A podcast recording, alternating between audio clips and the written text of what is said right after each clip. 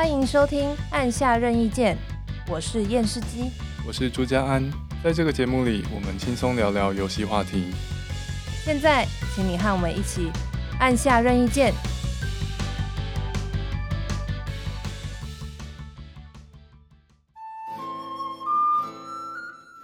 胜败乃兵家常事也，大侠请重新来过吧。这个有没有很耳熟？暴露年龄的一句话。对，只要是嗯跟我们年纪差不多的，应该喜欢玩游戏的朋友，应该是都有看过这句话吧。嗯，这个是九零年代的游戏，台湾游戏《仙剑奇侠传》。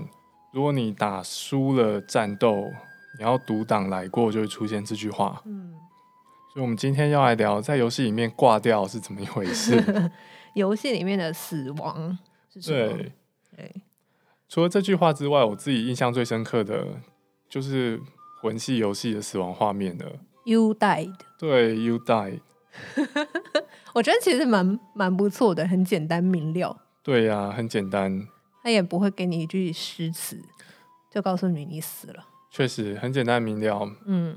没有讨论空间。嗯，到了只狼，干脆只有死一个字，而且只狼不论什么语言版本都是汉字死，哎，一个红色的死。OK，我觉得可能很多老外这是他学到第一个汉字。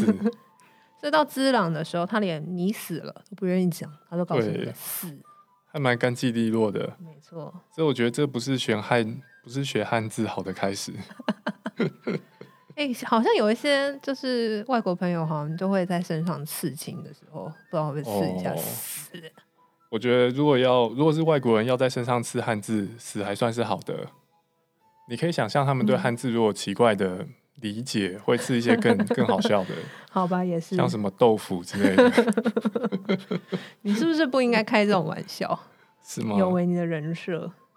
好了。哦，我们现在我们讲了一些很无聊的死亡的笑话，是因为我们要来讨论游戏里面的死是什么一怎么一回事。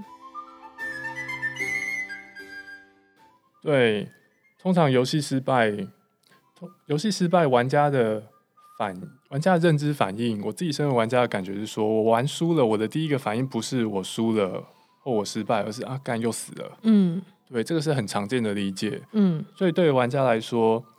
Game over 其实就是死掉的意思。嗯，就像是玩俄罗斯方块哦，嗯，就像俄罗斯俄罗斯方块输了的时候，也会说啊，我死了。对啊，可是你其实不会死啊。那个方块根本就没有生命。对啊，也没有活过。对对啊，所以对玩家来说，这是一个很直接的理解。嗯，那对我来说，我觉得 Game over 跟玩失败是啊，我死了这件事，其实是游戏之所以有为为游戏很重要的核心。嗯哼，因为我们可以玩很多东西，但是玩游戏跟玩其他东西是不一样的一件事。这个在哲学上面有一些讨论，是关于游戏的定义。你要讲哲学了吗？大家不要按掉，大家不要按掉。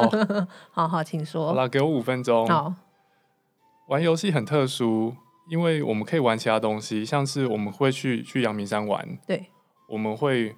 我们会玩翻花绳，像这样子，但是你不会，你不会说我去玩去阳明山玩是在玩个游戏，嗯，对不对？可以玩的东西超多，但是游戏只是其中一一点点。是，然后有些人在想说，好吧，那玩游戏跟玩其他东西有什么不一样？嗯哼，有些人认为一个重要的不同就是玩游戏呢，你是有可能玩失败，而且就是因为你有可能玩失败，所以游戏才有趣。所以是有胜负的意思，还是只要有失败就算？嗯。有些失败会被定义为是输，嗯，这样吗？有些失败会被定义为胜负，嗯哼，有些就只是纯粹失败，像是我我们可以比赛套圈圈，嗯，然后谁谁多谁就赢，有胜负，但是我可以一个人玩，嗯，我可以自己定说，我就丢十个，看会不会都中。哦，了解。有些有胜负，有些没有，是。但是如果游戏没胜负，而且也无所谓失败，那通常游戏会变得很无聊。嗯，像是你想象说超级玛丽，你不管怎样都不会死，或是你就变成只是在走路的游戏，对，它就变成一个你可以跳来跳去 跳跃模拟器，对，就变得不那么有趣。是，可能有些跳跃关卡还是有些挑战性的啊，嗯，因为你有可能卡住，你就是跳不过去，嗯，没死也也没有也没有用，嗯哼，但会变得比较无聊。你如果玩战斗游戏锁血不会死，把血条锁住，那通常就变得很无聊。没有啦，一开始我们会觉得很好玩，一开始蛮爽的，对，耶，好爽，好强哦。然后久了就觉得哦，好无聊哦，有道理。嗯，不过你一开始觉得爽，也是因为这个游戏 by default 是会死的。哦，而且有个落差，搞不好是因为我之前一直输嘛，对，所以我觉得啊很很痛苦，然后就开那个啊，就像以前我玩那个嗯那个什么《世纪帝国》，对，然后打的一直打输，就开那个跑车出来，就按那个 How do you turn this on，叫那个无敌车出来打，打打密码串方卸下，对啊，玩游戏的重点在于你有可能失败，但是玩其他东西并不是。我如果我把玩一个模型，嗯。你很难理解什么叫做玩模型玩失败。可是攀岩可以失败啊？对，攀岩可以失败。在这种意义上面，嗯、你其实可以把攀岩理解成你在玩一个游戏，它是有挑战性的。哦，所以就是有一些游、嗯、呃有一些活动，它可能是比较有挑战性。它有失败的话，我们就可以把它定义为是一种游戏嘛。嗯，照这种看法，我觉得广义也可以这样理解。哦，了解。但是有一些玩玩其他东西，有一些东西你很难理解为何失败。比方说，我去夜市玩，嗯。或者去阳明山玩，嗯，我要怎样玩失败？有可能我塞在路上，嗯、根本就到不了玩阳明山，嗯，但这不叫做我去阳明山玩玩失败，而是我出了什么差错，我根本就没办法去玩。是是是，对，所以有些人理解游戏说，游戏乐趣在于你有可能会失败，嗯，那在大部分的电动玩具里面，失败我们是理解成 game over，对。啊，很多电动很多电玩游戏玩家是操纵有生命的角色，所以 game over 就是死亡。诶，我我像嗯，大部分游戏确实都有失败与否，但是有一些游戏好像没有。嗯，我刚脑中忽然闪过了那个模拟城市。对，像那种游戏，好像就比较没有一个明确的说。嗯，我哦，应该是说游戏机制内好像没有设计一个怎么样情况叫失败，可是对对玩家来讲，他好像内心会有一个蓝图，就是他没有达到那个他想要的目标的时候，他自己会把它定义为是失败。哦，就是看看玩家的玩那个游戏的态度跟玩法。对啊，自己设定。我猜是这个。另外一个就是说也，也也有的人玩模拟城市，可能城市发展到一个极限之后，就会觉得，哎，好像没东西可以玩。好像差不多了，对啊，好像差不多了。嗯，这种游戏啊，如果你你理解成是说，身为游戏的必要条件是你有可能会玩失败，嗯，那模拟游戏就有可能不是非典型的游戏。好像是，如果照你这个定义来讲的话，嗯，因为它的失败情况比较少。而且至少他没有从游戏规则去规定你怎样算失败。嗯嗯，嗯，其他游戏的失败都是游戏规则规定嘛。嗯、马里欧，你就是碰到刺出现那个音效，你就是失败。嗯嗯，玩家可以自己脑补说，没有，我没失败，我没死，我只是可以玩好几次。嗯，但是这没有意义，你还是失败。是，像是模拟城市这种游戏啊，并不是特例。之前很流行的旅行青蛙。哦，oh. 很多方式型游戏都是这样子，嗯，所以如果你把游戏理解成有可能会失败，那这些游戏都是非典型游戏，嗯，这个是我们在讨论定义的时候蛮常出现的情况啦，会有例外，好像是。那例外对我们来说的意义是说，假设我假设我认为会失败是游戏的核心，然后我之所以这样觉得，是因为游戏是因为失败的可能性而带来挑战性，那旅行青蛙。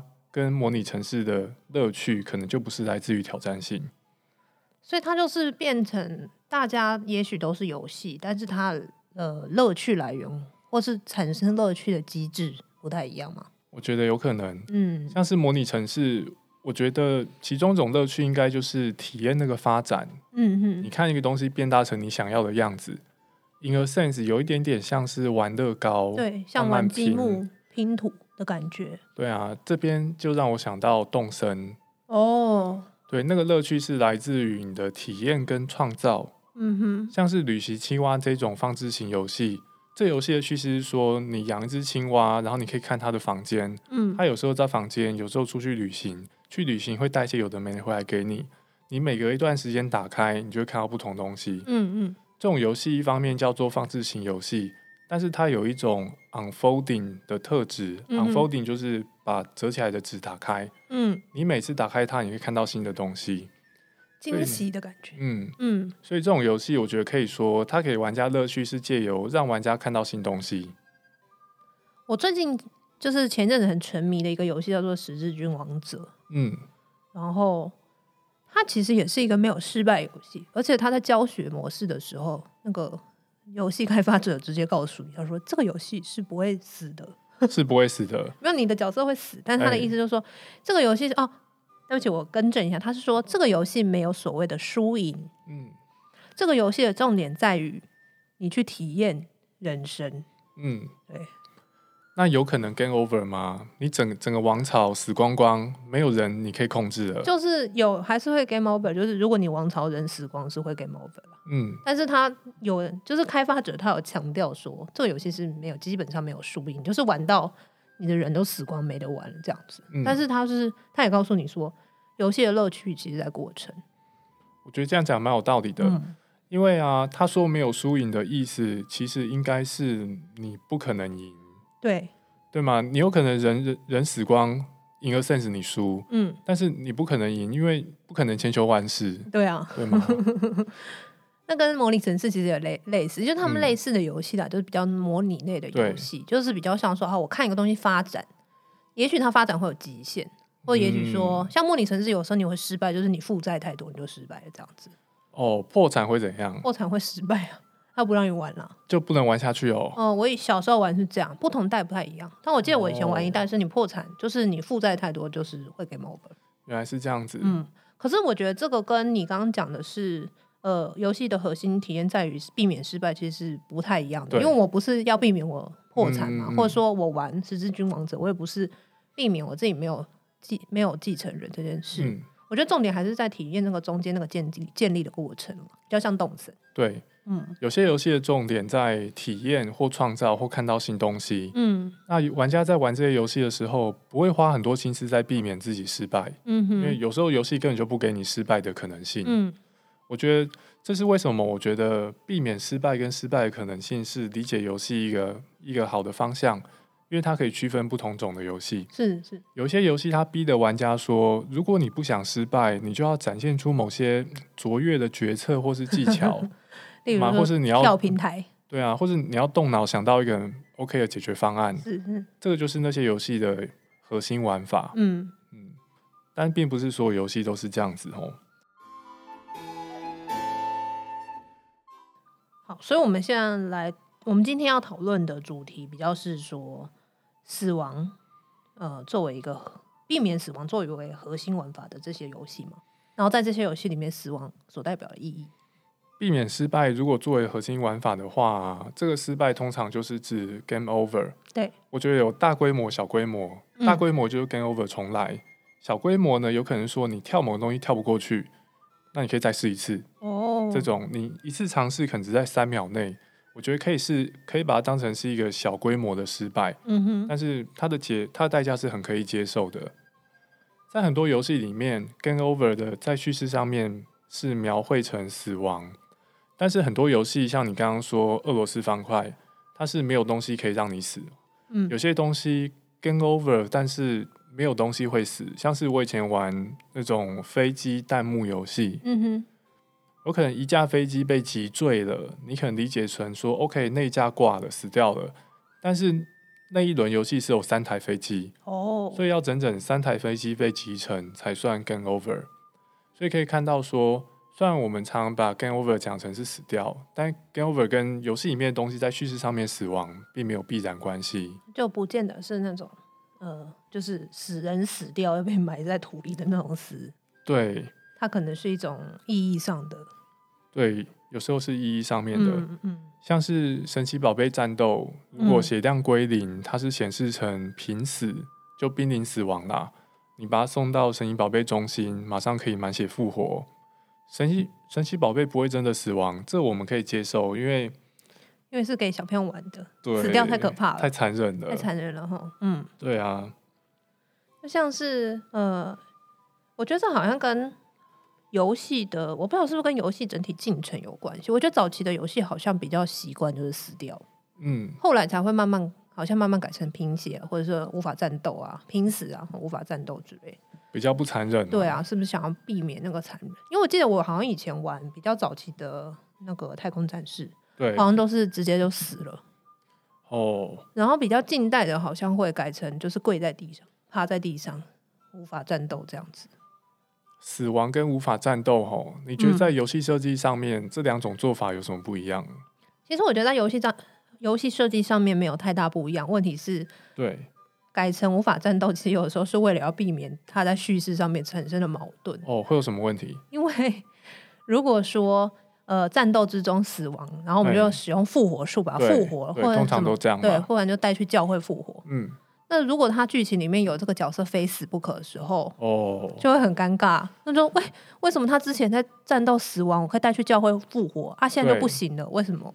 这样剧情杀的感觉就很明显。对啊，就很奇怪啊，很出戏。嗯，所以我在想说，是不是因为游戏在这个发展过程中，嗯、就逐渐为了要避免这件事情，所以就就把这个设定就是改了一下，这样子，这样比较方便。对啊，我猜的啦，我不晓得是不是真真的是这样，可能有人就是有做过研究。我觉得蛮有道理的，哎，嗯，像是神奇宝贝没有战斗中不会死亡，会濒临死亡，这可能也可以说明剧情当中有一些神奇宝贝不幸真的过世的时候发生的事情。哦，所以原来他们会真的过世，哦因为我没有玩过啦。剧情里面有啊，像是嘎啦嘎啦的母亲这种的，哦、嗯，对啊，所以他一定游戏他必须要区分出。什么是系统性系统死亡？就是没有办法战斗这件事，嗯、你在战场上无法使用它，以及它真的死掉。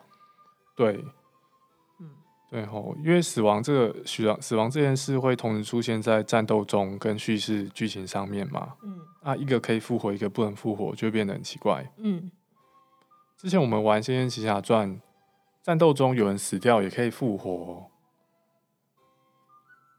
是吗？对啊，好像可以用 复活术吗？大家都不是很确定，不记得了哈。哎，可以用傀儡重复活，但是血很少。对哦，对，哦、用傀儡虫复活，所以他就会有一个很奇怪的地方，就是为什么林月如死掉的时候要七十二只傀儡虫？因为林月如被砸烂了、啊 所以要用傀儡虫去复，就是对啊，想想的血肉吗？那些努力的傀儡虫也是的。啊，这是以上开玩笑，但就是说，没错啊。当时，当时我玩的时候，也会有一种觉得，哎、嗯欸，那其实之前我们在战斗之中，好像也是会死啊。那为什么现在这个角色就是，就是以前我可以用道具把它复活，那为什么现在不行了？嗯，他，可是我是觉得，在古代我们比较不会想那么多了，至少我小时候没有想那么多了。嗯、我是长大之后才想说，为什么不行？这个也是现在有玩家在讨论的话题诶。嗯，我觉得这个也是呈现说，游戏几十年来进展是有慢慢变得更复杂，嗯、有很多设定是现在的人想到，嗯，然后未来的人就更不会犯类似的错误，这种矛盾的错误。我自己觉得死亡另外一个有趣的地方是说，有些游戏在系统上面，系统跟叙事上给死亡一些特殊的说明。像是《仙剑奇侠传》这种最阳春的游戏的做法，就是你死掉就独挡，嗯嗯，就有点像是你死掉，然后时光回溯那种感觉，嗯嗯嗯。但是很多游戏你会死掉，但不会时光回溯，嗯哼。像是魂系游戏，如果你死了，你的钱会掉在原地，主角会在一个特定的地方复活，你得回去捡钱。在这个时候，你不是独挡，也不是时光回溯，就是你在游戏系统当中死了，他给你一些代价。把你送到另外一个地方，你有些事情要重新做。在这个设定底下，死亡依然可以被当成是类似 game over，玩家应该避免发生的事情。但是就算发生了，你必须要做的事情并不是，并不是重新读档，而是要你会碰到一些代价，然后要多做一些事。你要付出一些努力了，然后去捡回你刚刚掉的东西。嗯、对，像有一些游戏，像这一种，就是说你损失的东西有点像是你的进度。对，就你刚刚已经努力付出的东西，像是魂系列，或者说那个嗯，空洞骑士也是，嗯，空洞骑士也没有办法真正的死到完全没办法复活，对，你也是死了，然后就会掉落一些东西，然后你可以再回去捡。对，嗯，空洞骑士的死亡，我觉得也有有趣设定哦，是说空洞骑士死了之后啊，那个留在原地的东西有点像是你的魂魄，对啊，所以玩家会疑惑说。如果那是我的灵魂，那我操纵的是什么？嗯，但是游戏玩到后期，你就会，知道，对，不要雷我，就知道那是怎么一回事。好，我现在超怕你雷我，还没玩完。而且这个设定会跟一些游戏可取得的道具会有联动，嗯哼，灵魂的状态会有变化，嗯嗯，整个我觉得很不错诶，就是说，死亡在我的理解里面，我感觉像是说，对于早期的游戏，它是一个很难解释的事情，你必须要让玩家独挡才能继续游戏，你根本就没解释死亡是怎样。但是后来的游戏慢慢可以解释死亡是怎样，你死了，但是你死了，但是你并不是从此消失。而是你的魂魄什么受到伤害等等的留在原地，或者什么东西掉在原地。三号游戏世界观可以有机制让你复活，复活之后你得到游戏之内的代价，但是你可以继续玩下去。像是只狼啊，它还有另外一个设定，就是说如果你一直死的话，会有有产生一些咳嗽的人。要不要解释一下？你对你对只狼应该比较熟哦。我不是很确定，但稍微跟大家讲一下我的理解，嗯、在知狼里面。主角虽然可以一再附身，但他的附身是使用现存人类的某些能量。对，所以你如果一再附身的话，其他的人身上会出现一些代价。在游戏里面，对，嗯、在游戏里面是咳嗽，嗯、叫做龙咳。哦，那这个这个设定是说，你你一直死掉，虽然依照游戏设定，你可以一直一直重来没关系，但咳嗽的人会越来越多。这个大致不影响游戏进行，嗯，但是会让玩家心里有点负担，会有点压力，就觉得哦，好像让他们在咳嗽这样子。对，那也有些人玩到放弃啦，像是 像是我朋友有一次玩《只狼》，然后他就跟我说：“好，今天也要让更多人咳嗽喽。”这是也感觉，对啊，就是你我我也不是故意的啊，但是就是就是会死嘛，又不是《只狼》这种游戏，又不是我不死。我想不死就不死。对，嗯，我觉得像是《只狼》《空洞骑士》跟《黑暗灵魂》这种游戏，它的设定是说，你死了之后会被传送到上一个上一个 checkpoint，有点像是路标之类的地方。嗯、所以你每次一死后，之前走过的一小段路，你就要重新再走一次。嗯，而且那一小段路当中的所有怪物都会复活。这个设定我自己觉得蛮厉害的。因为他让玩家，他强迫玩家去重新练习怎么走会让自己死掉那一段路，然后让玩家体会自己在操作跟打怪上面的进步。嗯哼，魂系游戏你要避免失败，必须要理解自己当初为什么会失败，而他的死亡的设定是逼迫你去理解这件事。理论上你会经过练习打得越来越好嘛？嗯。但我在空洞骑士里面没有体会到这个，我真的每一次都还是在一样的地方死掉，就觉得啊，会真的觉得蛮挫折的。有时候你卡在那边，卡在哪里很难预测。对啊，对，每个人会有自己卡点。对啊，但是我相信，只要是魂系游戏或类魂游戏，至少如果你过完一轮，你第二轮开心角色重新玩，你会发现轻松很多。哦，就是还是会有。嗯嗯，手感上什么的还是会有进步，一定会有进步。是是，是手感、操作技巧以及对于游戏世界的理解。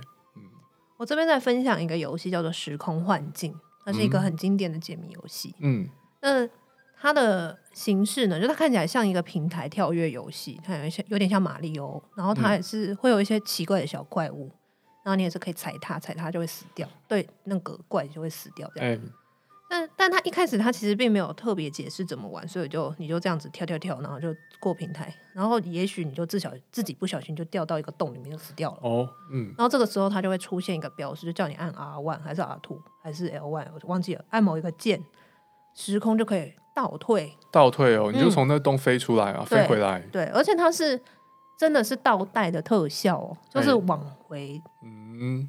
就是你本来是往前跳下去掉下去嘛，所以它就是往后，嗯、角色是往后哦，嗯、就是整个是向后这样子，因为飞回来这样。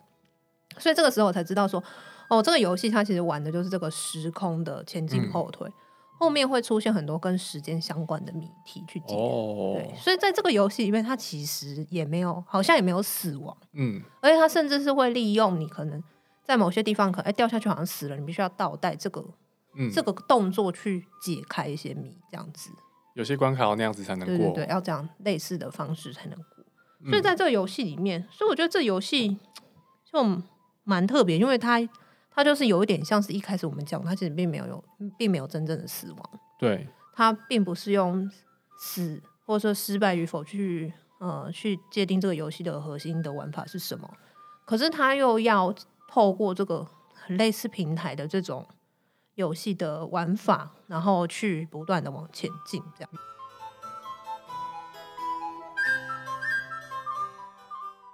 我觉得这搞不好可以说明它本质上是为什么是解谜游戏，而不不是偏平台跳跃。因为你不是靠避免死亡来过这个游戏，嗯，你是靠想到那个解谜的方案。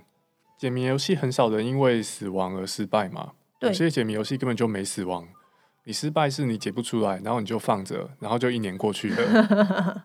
对，这这也让我想到蛮有趣，就是说我们现在玩解谜，我们都会觉得说解谜游戏没有死亡，嗯，可是早期的解谜游戏是是有死亡的。早期的解谜游戏有、哦、冒险解谜游戏，欸、我小时候很常玩的一个游戏公司叫 Sierra，它算是冒险游戏的先驱了，嗯、就是早期做了非常多，九零八九零年代。那它游戏有个特点，就是说它角色常常莫名其妙就死掉啊，对。那大家不会觉得很挫折吗？会很挫折。好啦，我讲莫名其妙，好像显得他没逻辑，它是都有逻辑的。哦、例如说，呃，你可以让角色走来走去，到处去探索啊，嗯嗯嗯，然后可能走到海里面，想说海里有没有东西，然后走下去就被海浪卷走了，这样。哦，我觉得被海浪卷走也算是一个解谜设计嘛。它是、啊、让你知道下去会那样子。对，它让你知道下去会那样子。嗯、那如果海里面真的有你需要拿的东西，那你就必须要想办法把它拿出来，避免死亡。哦，对，所以它。它才会是冒险解谜嘛，因为它有冒险的成分在里面。嗯、我觉得它的冒险部分就是透过死亡来表现。死亡是你获得知识的其中一个手段。嗯，你知道这样会死，所以你就只，你就下次你就会避免做这个事情。我觉得如果是同样的谜题啊，它也可以设计成说，主角走到海边，然后就说海浪太大了下不去，嗯，但可能就会比较生硬。嗯，干脆让你死，重来就好了。嗯，我觉得是不同游戏公司它习惯的解决方法方案不太一样。嗯、像这一家游戏公司叫 Sierra，Sierra、嗯、的游戏几乎都是会死的，嗯、角色都会死掉。但是后来，如果你呃喜欢玩冒险游戏，一定知道 Lucas Art，、嗯、就是那个做《星际大战》那个卢卡斯他的游戏公司。哦、那他也是出了非常多很经典的。冒险游戏，嗯，包含我上一次有介绍那个《杀之器》，也是 Lucas Art 做的。哦，那他最有名的冒险游戏就是《猴岛小英雄》。哎、欸，猴岛应该大家都有听过嘛？嗯嗯。那猴岛就没没再给你死的，所以你就可以到处就是东岸西岸，哦、然后这这个东西点一点，那个东西点一点，然后都不会有什么惩罚。哦。你之前是，是抱怨过说这种游戏可能让你说乱按就过了，反而不好玩。哎、欸，我也不算抱怨啦，我我没有觉得不好玩，我只是会觉得说他提供的挑战不太一样，因为有的时候，嗯、呃，他就是因为没有死亡，所以其实他的，我觉得他谜题难度比较高。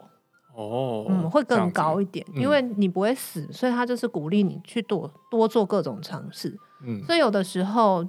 呃，你要推进剧情所需要做的一些解决方案非常的困难，有时候是真的想不到。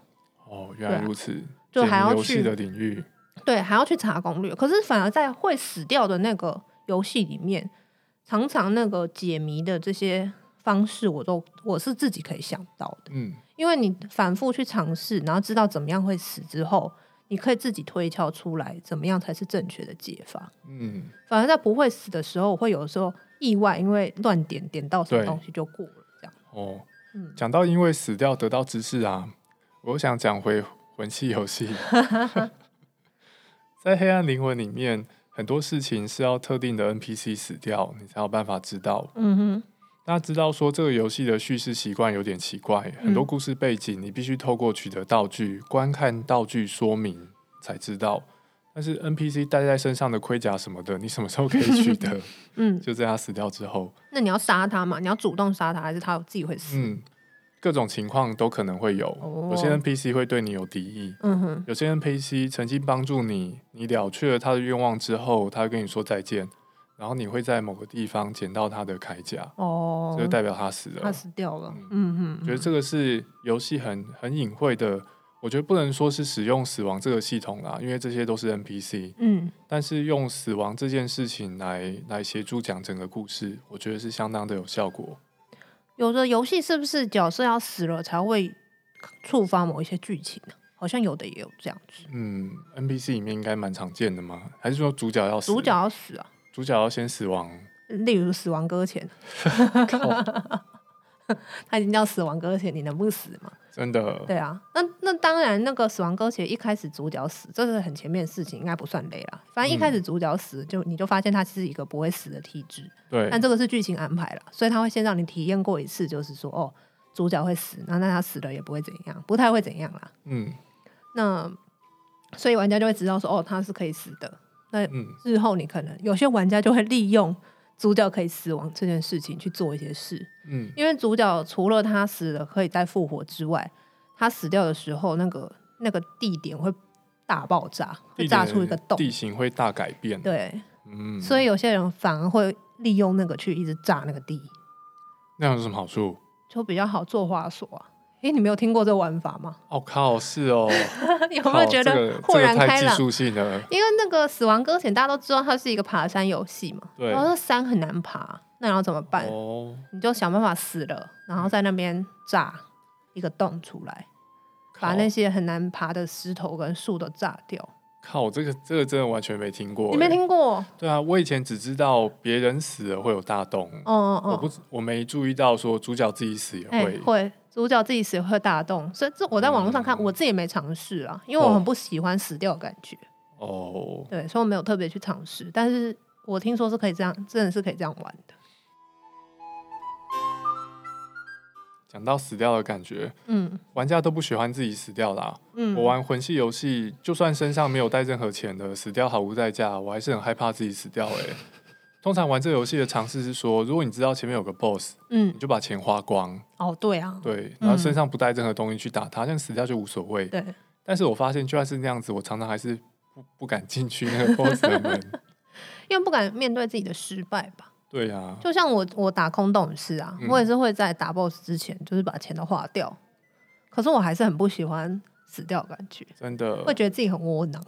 这是另外一个，我觉得玩游戏让我更了解我自己。哎，嗯，我曾经玩一些动作游戏，常常用潜行玩法。嗯，我曾经以为自己是喜欢逆中游戏的玩家，后来发现不是。嗯，后来发现我只是害怕跟别人正面冲突，因为可能会死掉。原来是因为这样，对，但是问题是说，我玩潜行也没玩特别好哦。反正你因为你只是想避免那个战斗发生，嗯、这样对，嗯哼哼，对，所以我就更知道说，哦，原来原来我是喜欢这个，是不想要正面冲突，所以才选择潜行，而不是特别喜欢潜行。对啊，当战斗真的很可怕的时候，对啊。嗯，好，我最后想要分享一一个小说，嗯，居然在游戏节目分享小说。跟死亡有关哦，对，因为跟死亡有关，嗯、就是呢，那个大家可能知道吉卜力有个动画叫《地海战记》，嗯，但《地海战记》是一个小说改编的，嗯，那它改编的不太一样，所以 小说内容不太一样。这样，那它原本的小说是地海系列，那其中有一本叫做《地海巫师》，那他的他就是在讲那个世界观，当然是说有一个巫师，呃，有一个法师发发现了长生不老之术，嗯，所以他就是。他就做一些法，然后让一些人可以，他他好像让他自己就是不会死，嗯，然后也慢慢有一些人发现了不会死的方式，嗯，可是当人不会死之后，这个世界就停摆了，就停摆了，嗯，因为不需要做事情吗？没有，因为当死亡不存在的时候，生命也就没有意义了。嗯，在那个世界里面，生命没意义的那个情况是什么样子？就是就是就是世界出现一些反常的。气候变化之类的，哦、或者说生生命生物也有一些反常的变化，感觉基本原则被改掉之后，出了一些可怕的事情。嗯嗯，因为生跟死是一个相对的概念嘛，其实大家可以想象，就是说，如果我们现在这个世界是大家都不会死好了，那其实你也会觉得，嗯，生命好像就会没有什么意义，你也不知道要干嘛了。永生的生命，嗯，如果我们生命无限长不会死的话，我们评估很多东西的价值的情况可能会跟现在不一样。对啊，嗯，所以我觉得我们把它套到游戏也是，就是当游戏我们在玩游戏的时候，就是说我玩黑暗灵魂，如果都不会死，如果都不会失败，呃，缩写或者是什么的，其实游戏也变没有意义了，就变得不好，玩了，对啊。嗯好，死亡很讨厌，但是我觉得意识到说有很多游戏是他做死亡这个设计是为了让游戏可以呈现玩法，让玩家好玩。嗯，嗯，所以我在玩游戏的时候，我不会像以前如果有难度我都是选简单，我会想体验一下说，如果是在比较有可能死亡的情况底下玩这游戏，我会有什么样不一样的体验。嗯哼，嗯哼，那实际上这也让我体验到比较好的一些玩法，我觉得还蛮值得的。所以死亡虽然很讨厌，但是它是必要的。如果你是玩家，你就要接受。对，我们做了一个很哲学的一集耶，真的，嗯，结论还蛮像样的。对啊，好，那今天的节目也不错，都到这，自己讲也不错。今天的节目就到这了，希望提供了一些知性的部分给大家。好，希望大家玩游戏可以越玩越开心。对，嗯，那我们的节目呢，有 Facebook 的粉丝团，然后现在也有 IG 了，那欢迎到大家来给我们留言，分享一下你的想法。嗯，你在节目的文字说明栏可以找到我们的提问箱跟联络方式。如果想问我们问题，想提供意见，或者想找我们叶配，都欢迎大家联络我们哦。那也希望大家可以给我们五星评价，那在那个 Apple Podcast 可以留言给我们哦，我们也会看。好，那我们就下礼拜再见喽！拜拜，拜拜。